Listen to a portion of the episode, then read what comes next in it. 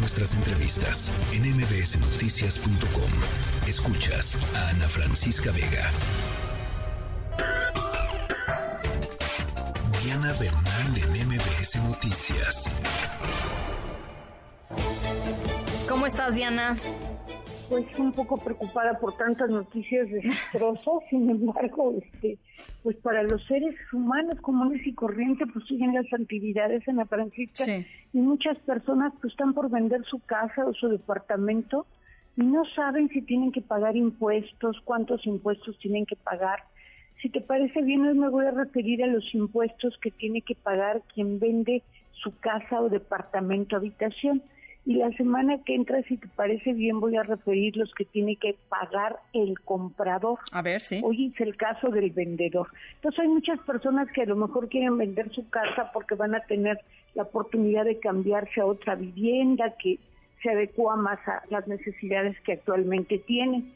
Y muchos pues sienten que por estas operaciones no deberían pagar impuestos. Hace muchas décadas, como dos, tres décadas, bueno, hace varias décadas, así era si tú vendías tu casa o tu departamento, no pagabas impuesto porque en realidad pues no estabas haciendo un negocio, sino simplemente la vendías probablemente para irte a otra vivienda. Sí. Pero actualmente no, actualmente solamente está exenta esta operación con varios requisitos que son los que quiero comentar contigo, con el auditorio, porque son requisitos importantes. En primer lugar, tienes que haber vivido los últimos tres años inmediatos anteriores a la fecha de enajenación en esa casa o departamento. Y eso solo lo vas a poder probar con tu credencial de lector que tenga exactamente el domicilio del inmueble que estás vendiendo o bien con em, los recibos de energía eléctrica o de telefonía fija o incluso los estados de cuenta que hayan emitido tiendas comerciales o instituciones bancarias.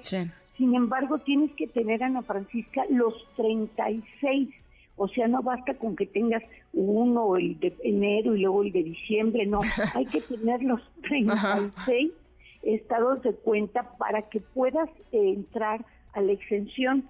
Sin embargo, esta exención solo va a ser válida cuando la vivienda que uno esté vendiendo no exceda las 700 mil unidades de inversión, ¿Y eso que actualmente son aproximadamente 5 millones 400 mil pesos. Ya, okay. Si, si lo que vas a vender tu casa o departamento vale 7 millones, 10 millones, cualquier cantidad superior se va a tener que pagar el impuesto por la diferencia.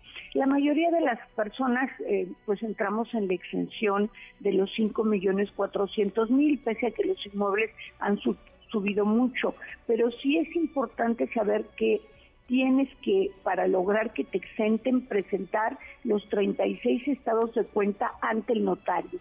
Y otro requisito igual de importante es que no hayas vendido en los últimos cinco años otra casa habitación, porque si vendiste otra casa o departamentos, ya no, ya no.